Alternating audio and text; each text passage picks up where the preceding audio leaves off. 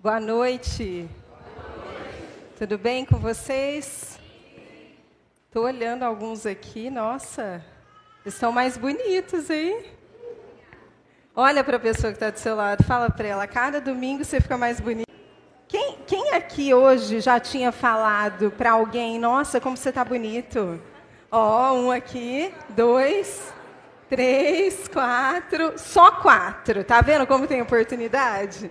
Vocês falaram aqui, não? Então fala, vai, como está bonita. Muito bom, gente. Como hoje é dia de falar de oração, nossa, minha voz, Eva, ajuda nós aí. Essa não é a minha voz original, né? Minha voz original, né? Como a gente vai falar de oração, eu queria te pedir para fechar os olhos mais uma vez e fazer uma oração comigo muito comprida, tá bom? Tenha paciência. Então tá, fala, Pai, em nome de Jesus, eu reconheço que eu ainda não sei tudo sobre oração. Por isso eu abro meu coração, eu abro a minha mente para receber algo novo nessa noite. Em nome de Jesus. Amém. Muito bom. Só a minha voz que não está muito boa, mas você vai me ajudando aí, o Ivan vai me ajudando, qualquer coisa a gente troca aqui. Bom, eu quero começar te contando uma história, uma história verdadeira de um piloto americano. Um dia estava pilotando um avião em direção a Nova York. E aí, quando ele estava se aproximando da hora da descida, do pouso, ele. Ah, não posso sair, tem que ficar aqui. Eu gosto de andar no palco. Ele, ele percebeu que o trem de pouso não estava funcionando. Quem já andou de avião aqui? E já passou algum pânico? não é nada gostoso, né? Eu já passei uma vez uma turbulência que deu um frio na barriga, deu medinho. E aí, esse piloto, percebendo, começou a fazer tudo que ele podia lá no, no, controle da aeronave, mas aí ele percebeu que ele não conseguia mesmo acionar o trem de pouso. Então, ele acionou a torre e pediu para que a equipe terrestre preparasse o pouso de emergência, porque eles iam ter que pousar sem o trem de pouso. Para quem não sabe, o trem de pouso é aquelas rodinhas que baixam para o avião poder pousar na pista. Tudo bem? E aí, a, a, a, equipe terrestre, entendendo, recebeu tudo, foi orientando ele, correram, prepararam lá na pista, uma pista que eles chamam de pista de espuma, que inclusive é anti-incêndio. E ele ficou sobrevoando o aeroporto um tempo até que eles preparassem. E aí, depois de preparado, ele falou: Bom, agora eu preciso avisar a tripulação que a gente vai fazer um pouso de risco. Então, ele pega né, o, o microfone dele lá e ele vai falando: Senhoras e senhores, venho lhes informar que nós vamos fazer, em alguns instantes, nós vamos pousar, mas será um pouso de risco. Só que, segundo a Oncidium Internacional de Viação, estabelecida em Genebra, se tem alguém aqui que acredita em Deus, comece a orar imediatamente. Ele falou para a tripulação do avião. E aí eles fizeram o pouso e tudo deu certo. Ninguém machucou, o avião conseguiu pousar lá na, na cama de espuma. Eu, eu não sei se alguém já pousou em cama de espuma aqui, não deve ser nada. Deve ser nada. Que, alguém já pousou aqui? Não. Ah, tá. Achei que alguém tivesse falado, eu pousei. E aí eu, eu queria. Eu trouxe essa história para a gente começar a construir algo aqui como uma analogia. Eu fiquei pensando o seguinte: se esse piloto não tivesse tido essa crise, ele teria pedido para a tripulação orar? Não. E, e aqui a gente não está questionando a atitude dele, amém? Mas não é mais ou menos a mesma coisa que acontece com a maioria de nós? Se o avião está indo bem, se o trem de pouso vai funcionar, a gente muitas vezes nem lembra que Deus existe. Agora, quando o trem de pouso quebra e o avião pode cair, o que, que acontece? A gente corre para a oração. É ou não é? Vamos ser sinceros? A coisa está ficando feia, aí a gente para para orar. Por que, que a gente faz isso? Eu queria que você pensasse aí, por que, que isso acontece com você? Por que, que você ora quando tudo vai mal somente? Eu não vou perguntar quem aqui está nessa condição, tá? Fiquem tranquilos. Não vou te expor. Mas eu fiquei meditando e pensando nisso porque, não só porque a gente está num tempo que a oração é muito importante, mas porque a oração é algo que Deus estabeleceu, é ou não é? Será que é porque a gente não entende de fato o que, que é oração? Será que é porque a gente não acredita que a oração funciona? Será que é porque as nossas orações geralmente não são respondidas? Se eu te perguntasse agora, por que você só ora quando o trem de pouso está quebrado? O que, que você me responderia? Qual é a resposta que você tem? Talvez você não tenha, e, e, ótimo que você não tenha, porque é isso que eu quero te provocar a pensar e te ajudar a compreender por uma perspectiva o que, que é a oração. Por que, que ela é importante? Você vem comigo? Vamos estudar isso hoje? Então tá bom. Então, para a gente começar, eu quero que você pegue esse versículo que está em Tiago 4,8, fala assim aproximem-se de Deus e ele se aproximará de vocês. Olha que simples. Aproximem-se de Deus e ele se aproximará de vocês. Quem é que deve se aproximar primeiro? Será? O que, que acontece quando eu me aproximo? Ele se aproxima de mim. Eu quero que você guarde esse fundamento bíblico, porque a gente vai construir algo em cima dele, mas eu quero que você já fique com isso na sua memória. Que é uma direção, um ensino que Tiago está nos dando. Tiago é um dos apóstolos que, por incrível que pareça, mais fala sobre oração. E ele fala assim: se vocês se aproximarem de Deus, o verbo aproximar é um, é, na verdade, eu falei, é um verbo. O aproximar é uma atitude, não é? É algo que ele está dizendo para a gente assim: se você fazer o que tem que ser feito, se você for, ele vem. Hoje de manhã a gente estava no Vision Day, a gente estava falando um pouquinho do nosso DNA e como pensa uma igreja apostólica. Uma igreja apostólica, ela vai desenvolver em você a autorresponsabilidade, o protagonismo. Isso significa que a gente não vai ficar te pegando no colo toda hora, te puxando. A gente vai te estimular a ir atrás daquilo que é importante para você. Tiago era um apóstolo, olha que interessante. Olha a mentalidade dele. Quando ele vai ensinar sobre oração, ele não está falando assim, não, olha, quando você tiver que orar, pede para a irmã, o irmão te lembrar e te ligar, orar junto com você. Ou se você quiser que Deus se aproxime, pede para alguém te lembrar de você se aproximar. Ele está falando isso? Não, ele está falando, ele está sendo muito direto. O papo é reto, é assim: aproxime-se de Deus e ele se aproximará de você. Ponto. Tudo bem? Vamos começar por aqui? Então, eu quero chamar sua atenção, e o nome dessa palavra é o propósito da prática da oração. Cada palavra dessa, propósito, prática e oração, é importante, não é à toa que existe essa construção.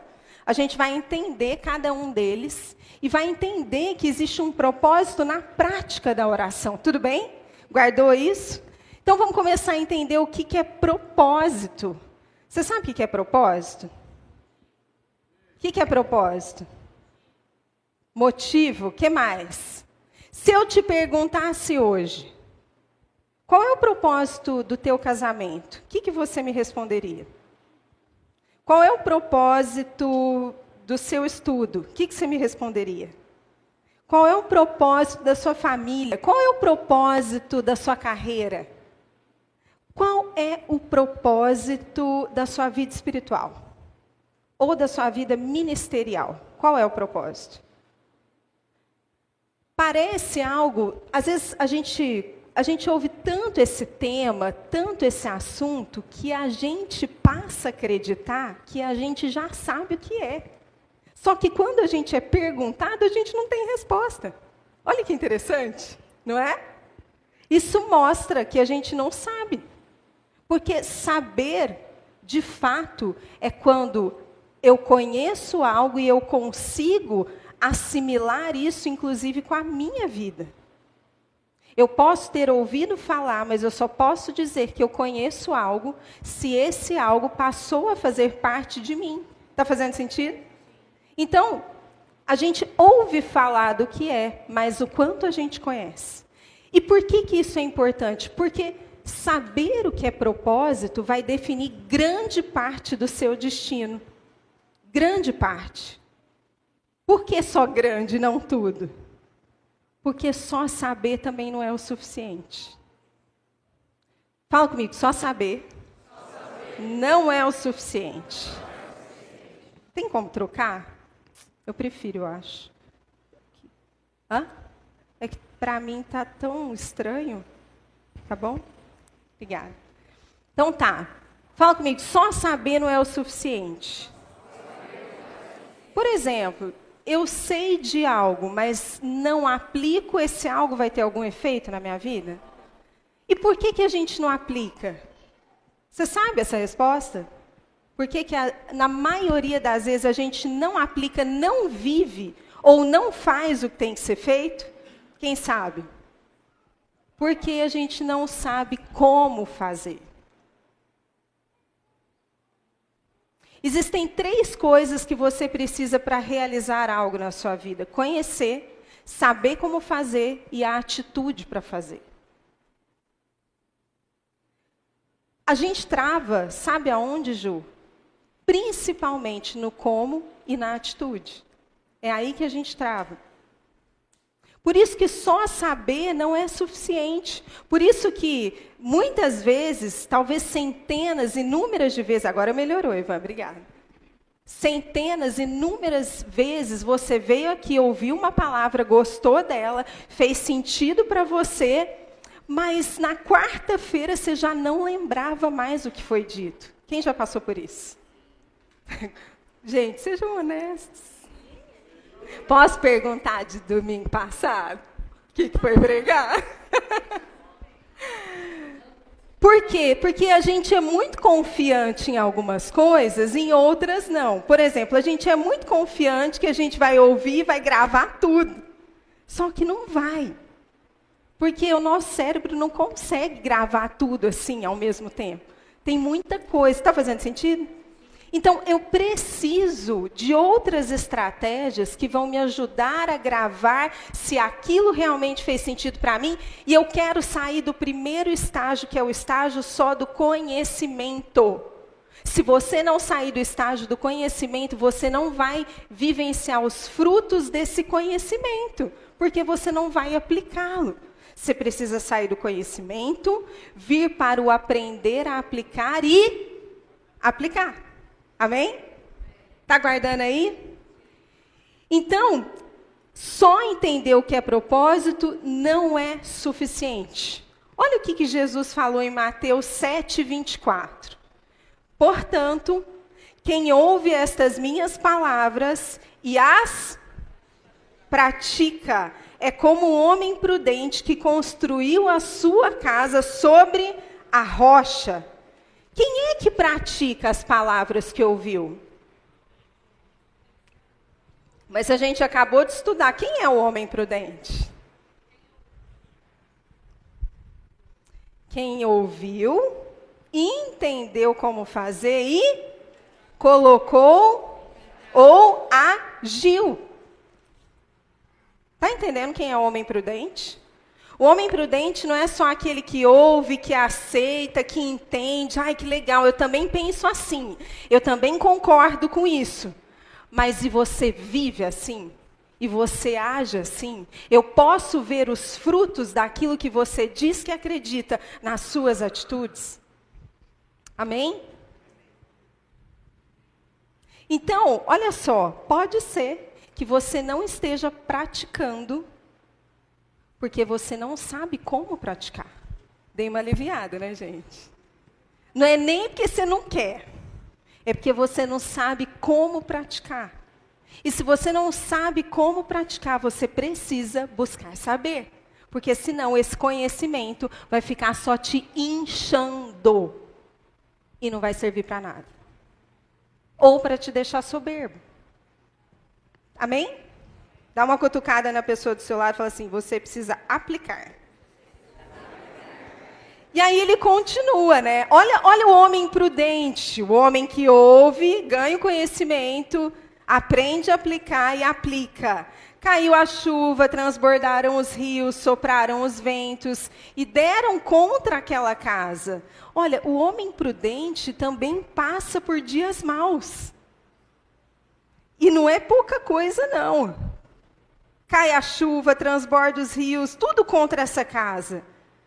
Mas ela não caiu. Por quê? Porque tinha os seus alicerces firmados na rocha. Isso é algo que Deus tem falado muito comigo nesses dias. E eu quero falar para você, porque eu sei que isso é para nós. Se preocupe, me, se preocupe menos com a aparência das coisas e se preocupe mais em construir raízes profundas. Em firmar a sua casa sobre a rocha. Porque aí, a hora que o vento vier, quando o trem de pouso não funcionar, vai ter uma cama de espuma te esperando, mas não só uma cama de espuma, você vai saber como pousar. Imagina só se esse piloto tivesse o conhecimento de como pousar um avião quando o trem de voo não funcionasse, mas não tivesse treinado como fazer isso. Adiantaria? Provavelmente ia todo mundo morrer. Está entendendo? É isso que Jesus está falando para a gente. Ele está falando assim: se você não, primeiro, se você não ouvir as minhas palavras e não as praticar, vai vir a tempestade, vai vir a chuva, vai vir o vento e a sua casa vai estar vulnerável. Tudo bem, pessoal? Então, a gente precisa entender isso. Se você praticar, presta bem atenção no que eu vou te falar agora. Se você praticar, fala comigo, praticar. O que você vai aprender hoje. Pode repetir, tá bom? Até esqueci.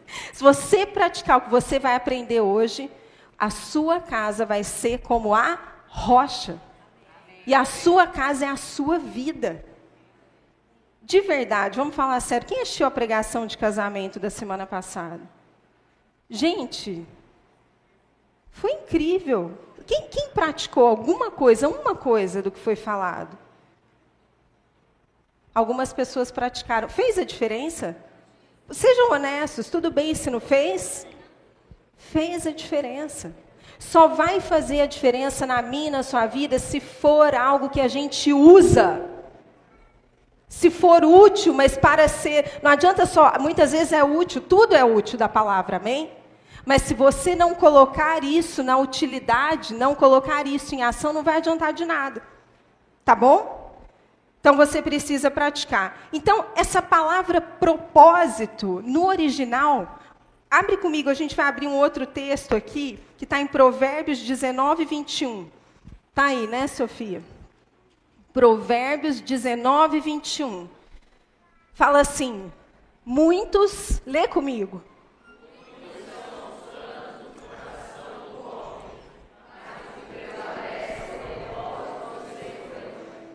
De novo.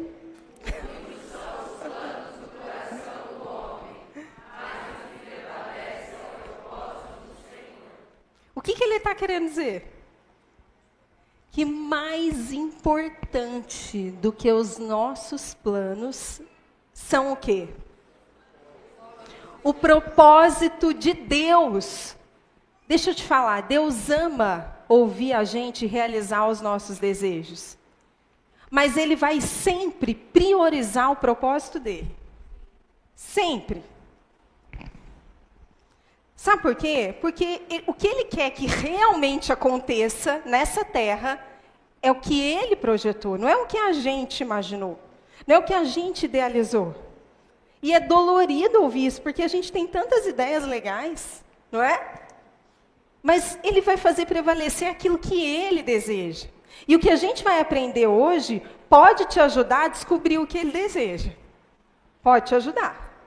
Aliás, eu diria que é o caminho para você chegar nesse lugar. Então, só que se você não praticar, você não vai viver os propósitos do Senhor, mas vai viver muitos planos legais. Está entendendo? E planos que vão te dar muito prazer, mas que talvez você chegue no fim da vida e se arrependa de não ter vivido os propósitos do Senhor. Talvez você chegue lá e fale assim: Poxa vida, de verdade, que significado teve toda a minha história? Que marca eu deixei? O que, que os meus filhos vão falar de mim? O dinheiro que eu ganhei? O lugar na empresa que eu consegui? Ou eles vão contar da fé que eu sustentei e de todas as vezes que eles me viram orando, independente das circunstâncias. Será que eles vão lembrar de você contando para eles histórias do que Deus fez por você? Ou de histórias que eles viveram junto com você e, e viram Deus agindo? Ou será que eles simplesmente vão contar que você, pai e mãe, chegaram em casa super tarde, cansados, mas tiveram um bom reconhecimento na empresa. Ou tiveram a própria empresa e deu certo, e foi legal, um monte de gente conheceu. Que história a sua descendência vai contar? Então, o que o autor está falando aqui é que o propósito dele é mais importante do que os planos que a gente pode fazer. E isso muda completamente a nossa forma de enxergar as coisas quando a gente entende. Muda a nossa vida, completamente. Propósito é a razão pelo qual algo existe. Você quer descobrir propósito na sua vida? Quem quer? Quem quer descobrir o propósito na carreira, o seu propósito como mãe, como pai, como ministro? Faça perguntas.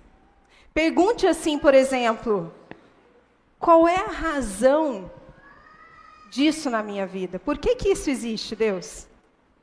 Qual o significado disso?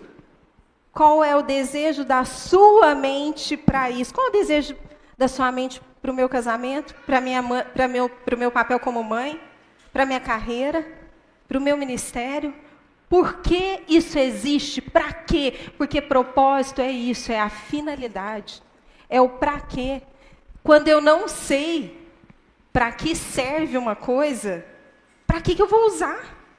Ô Sofia, põe uma foto aí para mim, por favor. Passa, passa esse slide. Quem sabe o que, que é isso? Os homens, calma, se acalmem. Quem sabe o que, que é isso? É aquele negócio que eu não sei, eu já vi na minha casa, mas nunca vi ninguém usando. Quem não sabe o que, que é isso? Quem não sabe, de verdade. Quem sabe? E quem não sabe nada, está tá em dúvida, porque tem um monte de gente que não levantou a mão nenhuma das duas vezes. Se eu sei, ou melhor, se eu não sei para que serve, eu vou usar? Não vou usar. Esse é o problema. E a mesma coisa é a oração, gente. Se eu não sei para que serve a oração, eu não vou usar. Ou, no mínimo, eu vou usar a quem do que eu poderia usar. Depois vocês perguntam para o pastor Mark, ele sabe o que, que é isso. Chama. Eu nem lembro o nome, se eu anotei aqui. É esse negócio aí. Na cozinha eu sei que não é, porque eu nunca usei nem nunca vi. Deve ser para tirar a tinta do chão. Sabe quando o pintor é ruim, ele deixa cair um monte de coisa no chão? Aí você vai riscando. Então, a gente vai entender para que, que serve a oração. Amém?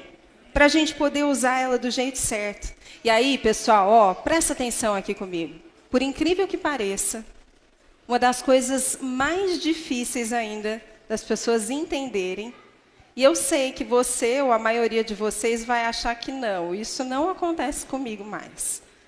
Uma das coisas mais difíceis das pessoas entenderem é que Deus interage como uma pessoa. Essa é uma das coisas mais difíceis. Eu vou te contar por que, que isso ainda acontece. Sabe quando a gente vai num lugar bonito, com a natureza linda, o que, que a gente fala? Nossa, senti Deus nesse lugar. É ou não é? Nossa, olha aquela montanha, olha, aqui eu posso adorar e glorificar o nome de Deus. A gente olha para as coisas criadas e a gente entende que isso representa uma força divina superior, muitas vezes. A gente entende que representa Deus, é ou não é? É verdade? É verdade. A natureza representa a glória de Deus, a Bíblia fala sobre isso. Ou não fala? Paulo fala sobre isso também lá em Romanos 1,19. Ele fala assim: Pois o que de Deus se pode conhecer é manifesto entre eles, porque Deus lhes manifestou. Pois desde a criação do mundo, os atributos invisíveis de Deus, seu eterno poder e sua natureza divina têm sido vistos claramente, sendo compreendidos por meio das coisas criadas. Então não tem nada de errado. Até aqui, tudo bem? Muitas religiões se baseiam nisso. O humanismo se baseia nisso. Muitas religiões vão atribuir Deus à força da natureza, a uma força divina, à energia do sol. Quem já viu isso? Quando a gente faz isso, a gente reduz Deus e a gente não entende que ele é uma pessoa. E sabe onde que está o problema? Sabe por que, que a maioria de nós, muitas vezes, só sente Deus quando a gente está na natureza ou quando a gente vê a criação? Porque esse tipo de interação não te demanda nada. Não te custa nada. Só desfrute. O problema de acreditar que Deus é uma pessoa é que a partir do momento que você acredita nisso e passa a interagir com Ele, você vai ter que se deixar ser modificado. E isso a maioria de nós não quer. Amém?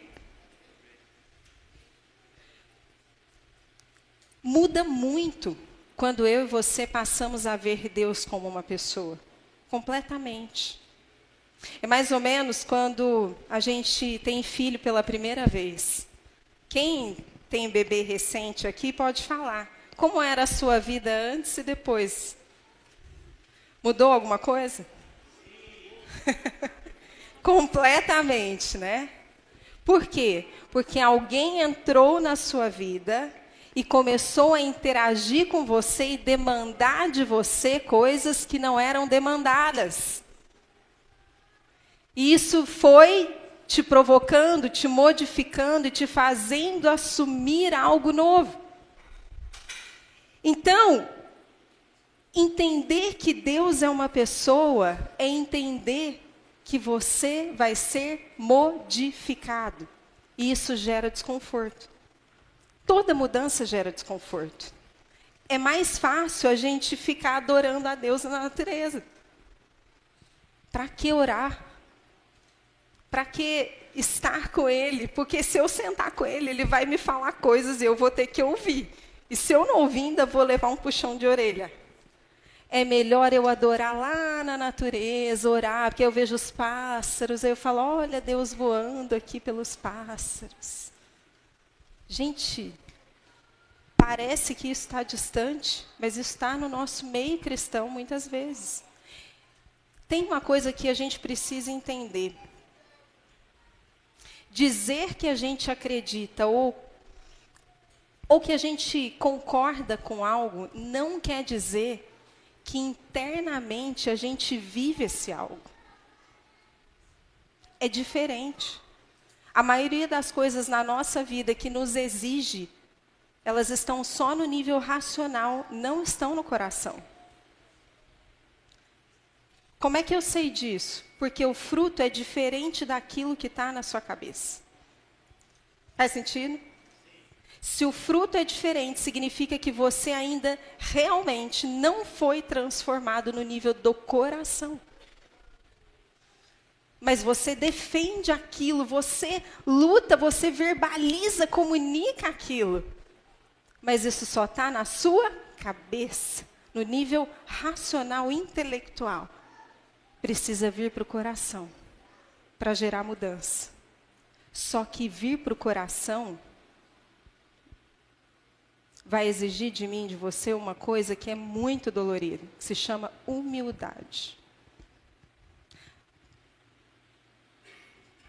Sinceramente, para a gente ser uma casa firmada na rocha, primeiro a gente tem que ser muito humilde.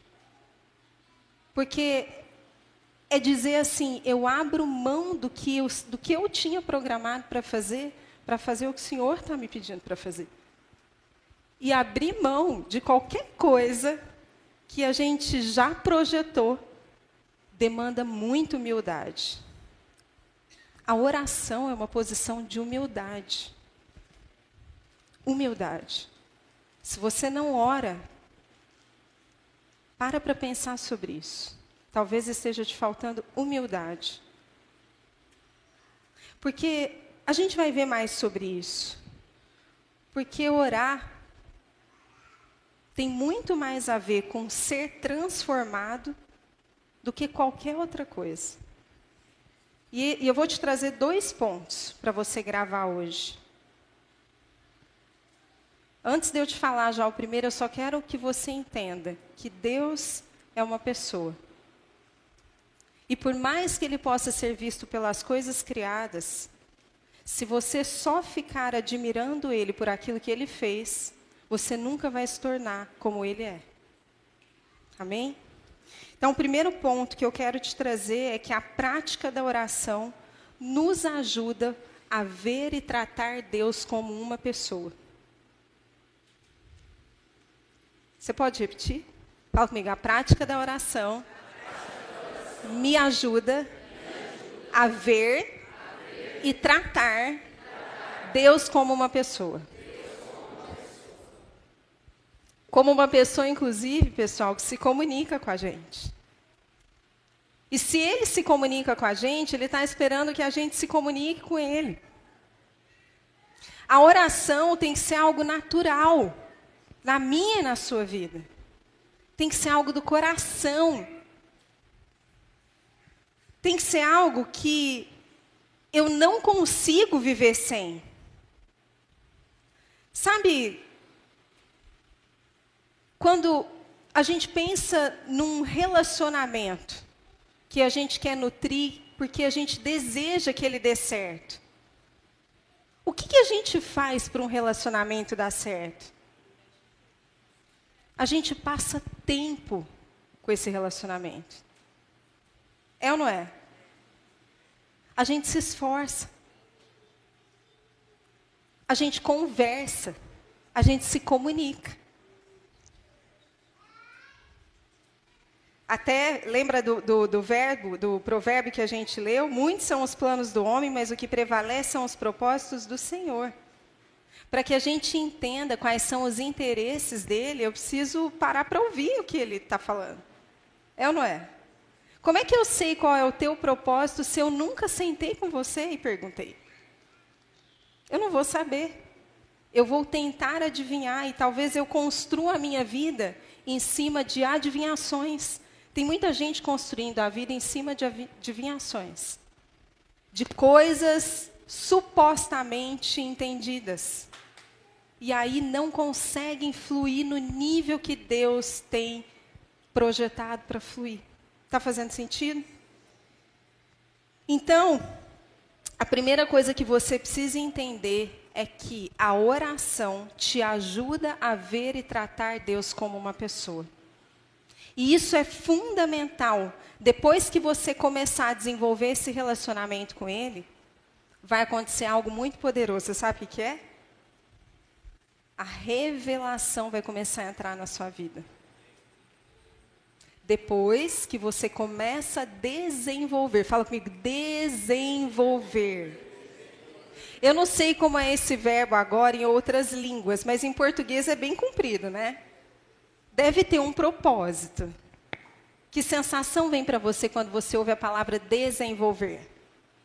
Que sensação que vem? Tirar de dentro? Olha que interessante. Que mais? Desenrolar, esforço. Para mim, a sensação que vem é de algo cumprido. Que vai precisar de tempo. Que vai precisar de um processo. Então, à medida que você para para falar com ele, você tem a oportunidade de conhecê-lo como pessoa.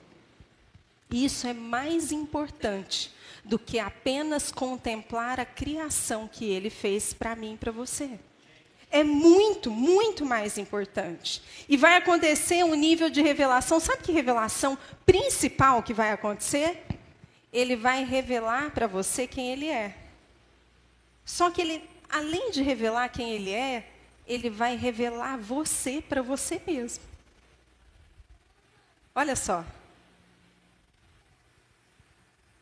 Não tem ninguém que sabe melhor como você funciona, como é a sua maneira de pensar, sentir, escolher.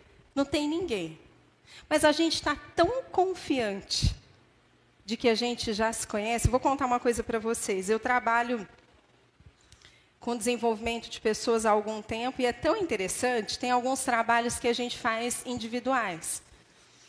Todas as pessoas, eu já tive casos assim, alguns casos que a pessoa chegava, olha, eu sei que parte do processo que a gente vai fazer aqui é trabalhar no autoconhecimento. Mas, sinceramente, assim, eu, eu me conheço tanto, eu sei exatamente por que as coisas não estão dando certo na minha vida. Eu sei exatamente onde está o problema. Eu sei exatamente, ó, eu sou assim, eu sou assado, eu sou bom nisso, eu sou ruim nisso. E eu, aham, tá. Eu, não vai ter muita coisa mais. Aliás, eu acho que eu não estou exagerando, gente. Não foi uma nem duas vezes. Eu acho que eu não vou ter nada para descobrir. Mas eu sei que isso vai me ajudar. Aí eu só ouço ela, aham, tá bom, espere e verás. E aí, depois de pouco tempo, essa pessoa começa a descobrir que, na verdade, ela não se conhecia. E ela começa a verbalizar isso. E ela começa a falar assim: nossa, então, é que, claro, que nesse momento a gente já, tem, já construiu uma relação de confiança, o ambiente é seguro. E ela pode falar o que ela quiser, de forma extremamente vulnerável. E ela vai falar assim: Ah, agora eu estou começando a entender por que, que isso está acontecendo na minha vida. Ah, agora eu estou começando a entender por que, que eu reajo assim em determinadas situações. Nós somos seres muito complexos. Sabia? Se a gente é complexo, imagina Deus. Mas a gente tem algumas experiências, ou com a gente mesmo. Enquanto eu e você acharmos que já conhecemos, nós não podemos conhecer de verdade. Faz sentido? Por isso que eu comecei te falando que oração, a primeira coisa é humildade. Porque a gente não ora porque a gente acha que a gente não precisa, gente. Principalmente se o voo tiver com o trem de pouso, ó. Eu tenho certeza que você vai para a maioria das suas reuniões de trabalho que você já sabe fazer.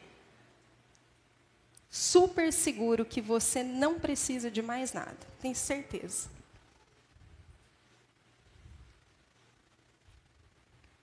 E tudo dá certo. Para que orar? Está tudo dando certo. Quando a gente vai fazer trabalhos também, as pessoas falam assim, porque muitos trabalhos são demandados pela companhia. Então, a companhia manda os objetivos, a gente faz a definição do que vai ser trabalhado. E aí depois o candidato chega e fala assim: Eu não estou entendendo por que, que eu tenho que passar por isso. Eu, eu performo super bem, eu bato todas as metas. Eu não entendo, eu não entendo por que, que fazendo tudo que tem que ser feito, indo bem, sendo elogiado e recebendo feedbacks tão bons, eu preciso passar por um processo de desenvolvimento. E aí, no começo, né, a gente ainda está criando a relação de confiança, e realmente chega gente, assim, de altíssimo nível, de altíssima performance. E aí a gente fala, então, mas se, se a companhia está demandando isso, é porque né, tem pontos aí que você precisa desenvolver. E aí ele já sabe, na verdade, os pontos. Isso acontece com a gente na vida espiritual. E eu não estou falando que você tem que orar por horas, que é isso que vai definir o seu nível de relacionamento. Não é isso. Não é a quantidade. É o coração. Acho que o Mar falou isso aqui no começo, lembra? Eu quero fazer um teste com vocês. Eu tenho certeza que vocês vão ficar escandalizados. Põe o próximo slide para mim. Sofia, por favor. Qual é o teu signo? Virgem, Peixe, Sagitário, Dálmata. Gente do céu, pastor apresentando isso no culto, Jesus amado. Vocês não sabem o signo de vocês, não? Eu leio todo dia meu. É mentira, viu, gente? Eu não leio, não acredito em horóscopo. Deixa eu deixar registrado, que hoje em dia, né? Qualquer Qualquer palavra que você fale é motivo para denegrir. Mas tem muito crente que lê horóscopo e lê a Bíblia, gente. É que eu não estou com a Bíblia de papel aqui. Quem tá? Presta aí para mim. Tem crente, tem crente que não lê horóscopo, mas lê a Bíblia igual horóscopo. Ah, deixa eu ver o que Deus tem para mim hoje. Aí ele procura, né? Deixa eu ver. É, peraí, tem que ser uma coisa boa. Prometemos não permitir. Ah, não, isso aqui não é para mim, não. Deixa eu ver isso aqui. Não, não, não, peraí, que eu vou. vou... Ai, aí, ó. Tô falando, Celeste. Olha isso. Deus está profetizando para mim hoje. Ah, aleluia. Gente, a Bíblia não é o livro da sorte, é um manual de uma constituição. Isso é misticismo. Mas, às vezes, a gente define as pessoas pelo tipo de perfil que elas têm. Coloca aí o outro para mim, Sofia. Qual que você é? Colérico, fleumático, melancólico. É errado a gente estudar e aplicar testes de perfil de personalidade, de temperamento? Não. Mas isso é uma pequena parte de quem você é é só um ponto de partida. É tipo assim, como a gente não está tendo lugar de oração, a gente precisa fazer teste para entender, entendeu? Para facilitar os relacionamentos. Só que a gente acha que a gente já conhece tudo sobre quem a gente é, sobre quem as pessoas são, e quando a gente faz isso, a gente reduz Deus na vida daquela pessoa e na nossa própria vida. Porque o que a gente está dizendo é assim: Deus só pode manifestar assim, o colérico. Não, porque ó, o Marcelo, meu marido, eu conheço tudo dele, o pastor Marcelo. Eu, se eu falo com isso de cabo a rabo, de trás para frente, não conheço, eu não posso, isso é prepotência. As pessoas têm histórias, as pessoas têm segredos, e eu não estou falando de coisas escondidas ruins, entende? Eu estou falando de coisas que nem foram reveladas. Fala comigo assim, o meu perfil de temperamento não me define completamente. Porque senão, meu querido, você está lascado. O máximo que você vai chegar é lá na lista dos pontos fortes do, do perfil que você pontuou. Mas Deus tem muito mais. Você já viram aquela cena? O pai e a mãe deram um beijo e a criança viu pela primeira vez. E ela fica desesperada. Fica desesperada e fala assim: ah, pelo amor de Deus, é meu, vocês são meu pai e minha mãe, vocês não podem beijar, não. Aí o pai vira para a criança e fala assim: é, mas é que a, a, gente ser pai e mãe, e a gente teve que justamente beijar para poder ser pai e mãe. Tipo assim, antes da gente ser pai e mãe, a gente já fazia isso. Sabe por quê? Porque é a perspectiva que a criança tem de quem essas pessoas são, pai e mãe. Muitas vezes, a gente faz isso com Deus. A gente tem uma perspectiva dele e a gente define ele por aquela perspectiva. A gente faz isso com a gente, a gente faz isso com as pessoas.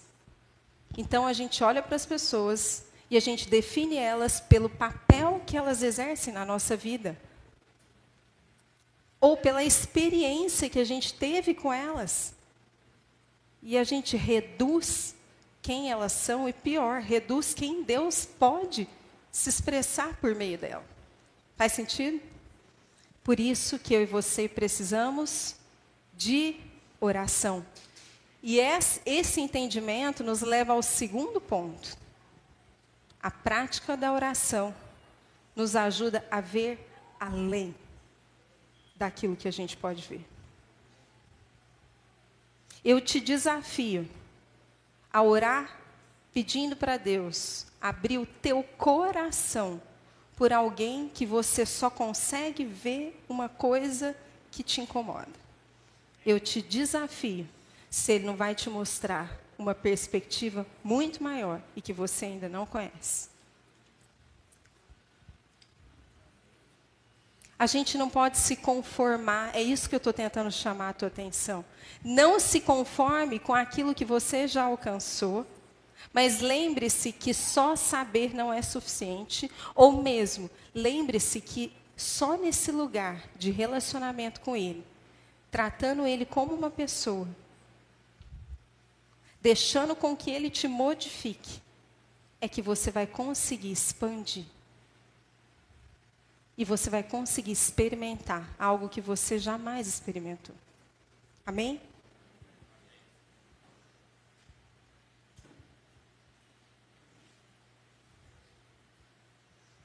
Paulo fala assim em 1 Coríntios 13. Eu queria chamar a banda aqui. Pois em parte conhecemos e em parte profetizamos. Fala comigo, em parte, conhecemos e em parte profetizamos. Talvez seja por isso que ele também nos orienta os protocolos das profecias, porque ele sabe que a gente só conhece em parte. Por isso que a gente tem que tomar cuidado. E aí ele fala assim: quando, porém, vier o que é perfeito, o que é imperfeito desaparecerá. O que, que ele está querendo dizer?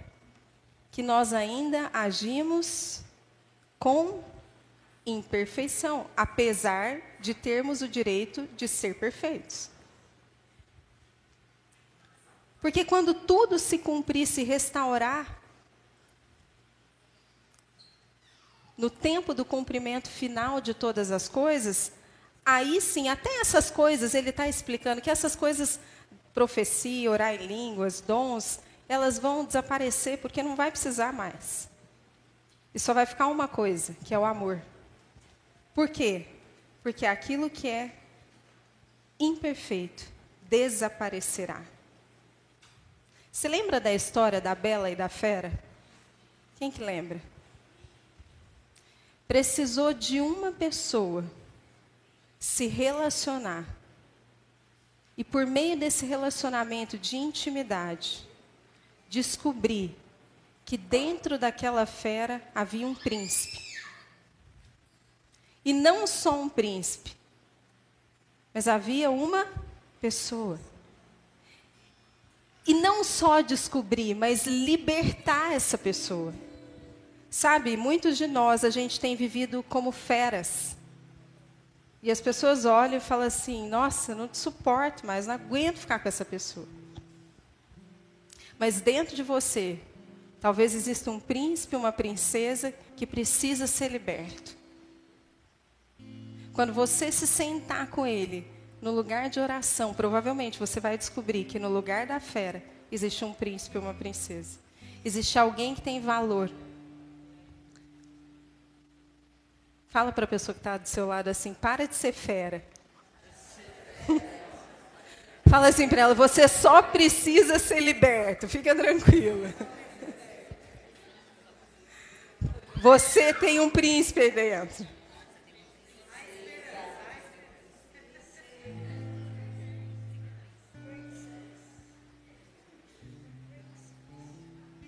O Gary Smollett, ele fala, ele é um perito em comunicação, principalmente para casamentos. E ele fala que para um casamento ser bem sucedido, presta atenção nisso, você precisa conversar por pelo menos uma hora por dia com seu cônjuge. Porque ele fala que não tem nenhum relacionamento que se sustenta se não houver comunicação transparente, genuína. Não. E aí vamos trazer isso para Deus? Se é assim com o nosso casamento, por que, que seria diferente com Deus? Por que, que seria diferente?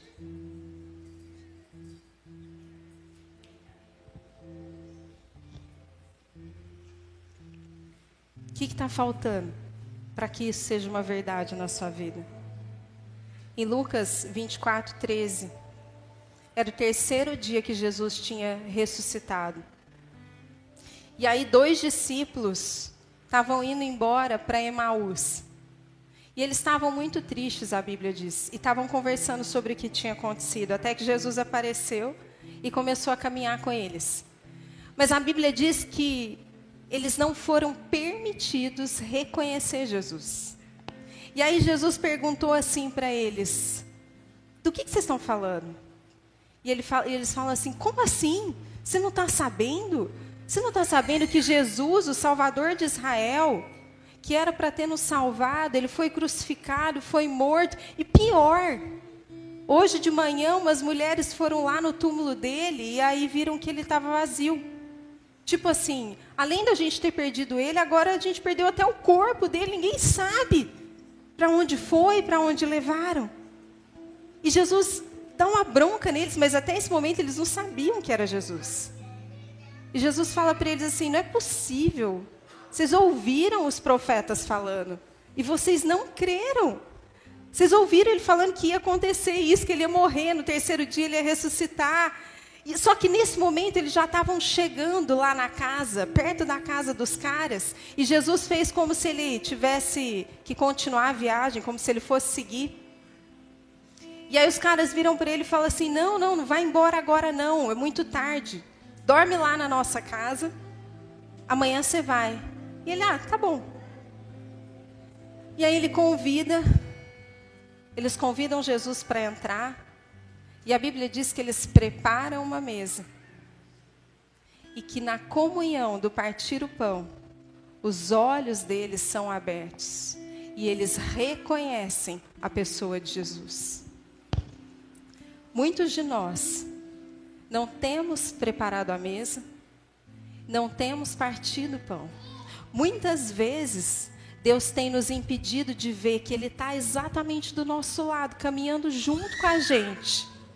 Porque nós não temos preparado uma mesa para Ele, mas no momento em que a gente prepara, então Ele pode se revelar. Você consegue perceber isso? Falta o lugar de recebê-lo falta você sentar. Quando você preparar e falar assim, vem para minha intimidade. Porque sentar à mesa dentro da sua casa não é para todo mundo, é? Você não coloca qualquer pessoa na tua casa, coloca?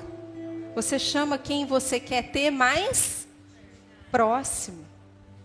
Quem você quer ter mais contato. Um sinal de que a pessoa quer você mais perto dela, por exemplo, é um convite para dentro da casa dela. É ou não é? Já fica a dica aí para os relacionamentos. Quando eles fazem isso, o que eles estão querendo dizer é, sem que eles soubessem, mas depois eles descobrem. E olha que interessante, eles vão falar depois, porque depois que acontece isso, Jesus sai de cena. E eles começam a conversar entre eles, eles falam assim: Você não estava sentindo teu coração queimar aquela hora que ele estava falando? É, eu estava sentindo, meu coração também queimava. Muitos de nós, a gente já está vivendo experiências e a gente está elevando as experiências mais do que o próprio Jesus. E Ele está aqui do nosso lado, caminhando com a gente. Só que a gente está impedido de ver. Por quê? Porque não existe uma mesa colocada para Ele. A prática da oração, ela vai te ajudar a ver e tratar Deus como uma pessoa. Para que você conheça a Deus de verdade e não apenas desfrute daquilo que Ele criou. Você precisa desse lugar. E ela também vai te ajudar a ver além.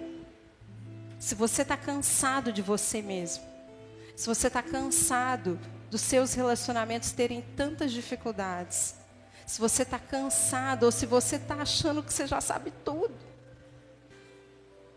vai para esse lugar com Ele. E eu te garanto que você vai descobrir muito mais. Talvez você vá descobrir que você tem sido a fera o tempo todo, mas quando se olha no espelho, se vê a bela. Mas você é a fera. Porque tem gente que se acha bela, mas tá todo mundo vendo que é a fera, né? Só a pessoa que não se toca. Amém, gente? A gente precisa desenvolver, voltar muitas vezes aquilo que é fundamento para a gente poder construir a casa sobre a rocha. Muitos de nós, a gente está querendo o acabamento, sabe?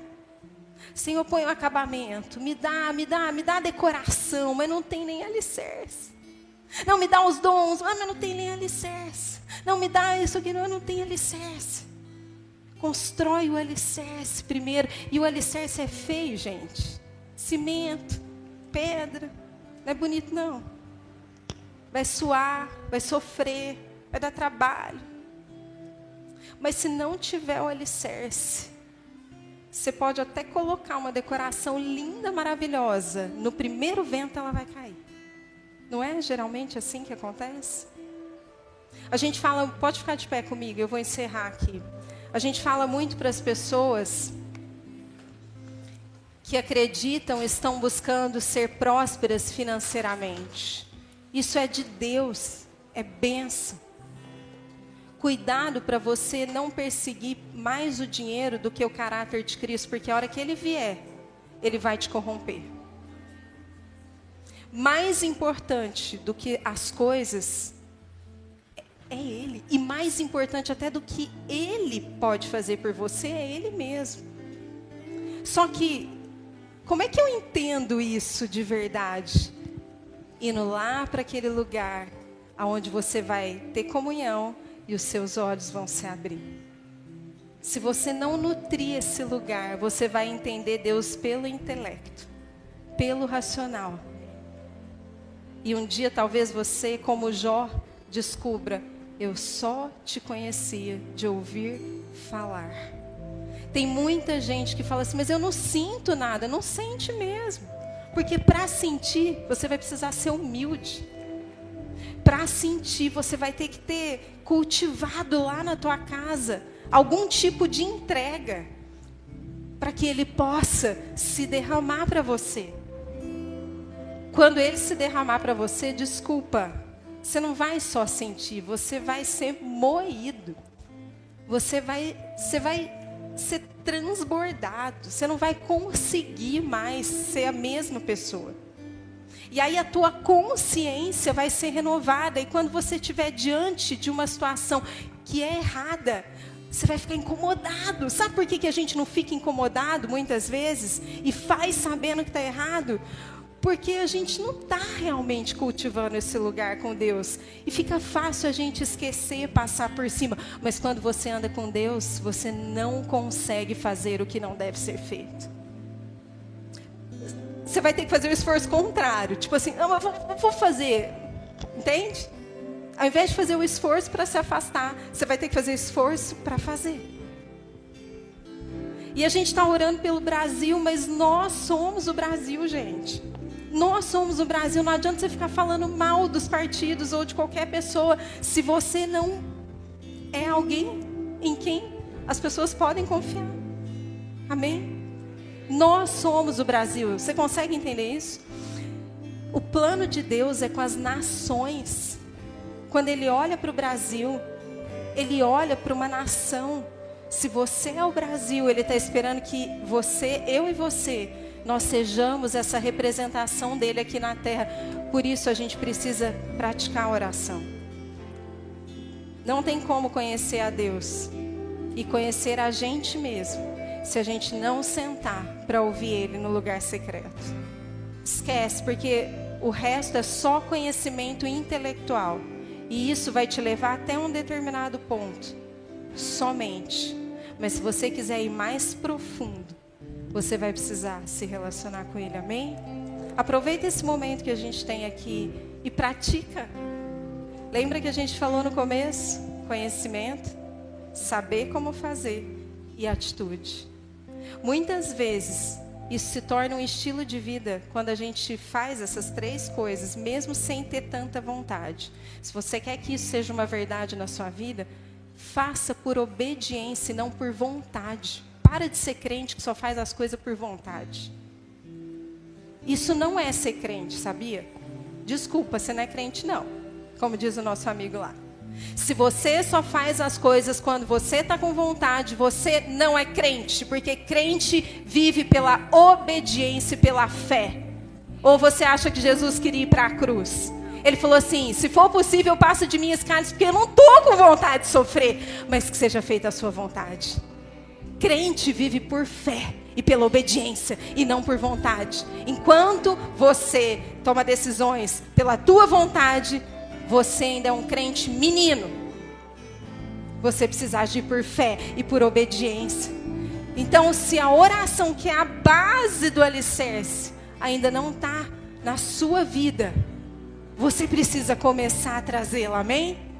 Começa agora, começa agora. Começa a falar com ele. Fala coisas que você ouviu hoje. Fala, Senhor, eu me arrependo. Eu confesso que eu tenha deixado passar se você for corajoso mesmo, fala assim, fala a verdade para ele, fala assim: "Deus, eu não acho que eu preciso tanto de ti", porque de verdade, quando eu vou para aquela reunião, quando eu vou para aquele cliente, eu simplesmente vou porque eu já sei o que tem que fazer. Se eu, se eu achasse que eu ainda tivesse alguma coisa para aprender, eu me entregaria. Eu seria humilde o suficiente para te perguntar, pai, o que mais? O que, que eu ainda não vi? O que, que eu ainda não sei? O que, que eu ainda não tenho? Que está em ti, que eu não acessei ainda. Esse é o primeiro nível da oração. É a sua vida com Ele. Não adianta orar pelo Brasil se você não ora nem, nem para conhecê-lo. Você precisa orar para conhecê-lo. Fala, senta aqui comigo, abre os meus olhos. Eu preparo uma mesa para você. Eu te recebo na minha intimidade, assim como eu chamo pessoas que eu amo para dentro da minha casa. Eu te amo, então eu te chamo hoje para dentro da minha casa. Eu te chamo hoje e cultive isso todos os dias. Todos os dias prepare uma mesa para Ele.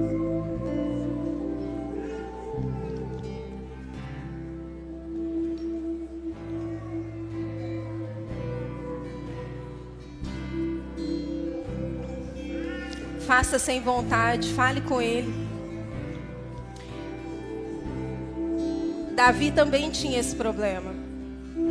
Teve dias que ele não queria e ele falava assim: Minha alma, louve ao Senhor, sou eu que te governo, não é você que me governa.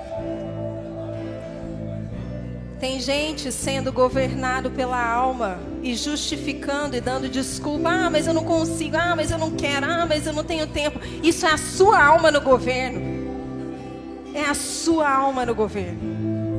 Enquanto você der trela para ela, ela vai te governar mesmo. Mas quando você agir por fé e obediência, o teu espírito vai começar a governar. E junto com o espírito de Deus, os céus vão começar a se fazer real para você. Levanta suas mãos e fala: Senhor, faz com que o céu seja, seja, seja real na minha vida.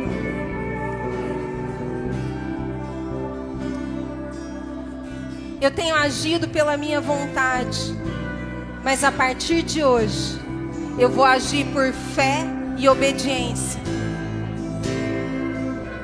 E se o Senhor já falou que a oração me aproxima de ti, e que sou eu que tenho que ir primeiro e não você vir até mim, então a partir de hoje, mesmo que eu não queira, eu vou orar. Mesmo que eu não queira, eu vou me assentar aos seus pés, por fé e por obediência. E eu te desafio, se na próxima semana, no próximo domingo, você não vai dar testemunhos de algo que aconteceu na sua vida, eu te desafio. Se a sua vida não vai ser modificada, transformada, mesmo você que está no bem, se você não vai ver mais coisas acontecerem quando você for humilde, obediente e cheio de fé, e se achegar aos pés dele e falar assim: Eu me rendo, eu me rendo, porque até agora eu estava me achando, agora eu me rendo. Você é o meu Senhor e não eu. Amém? E eu tenho certeza que na semana que vem você vai colher frutos disso. Então adora o Senhor.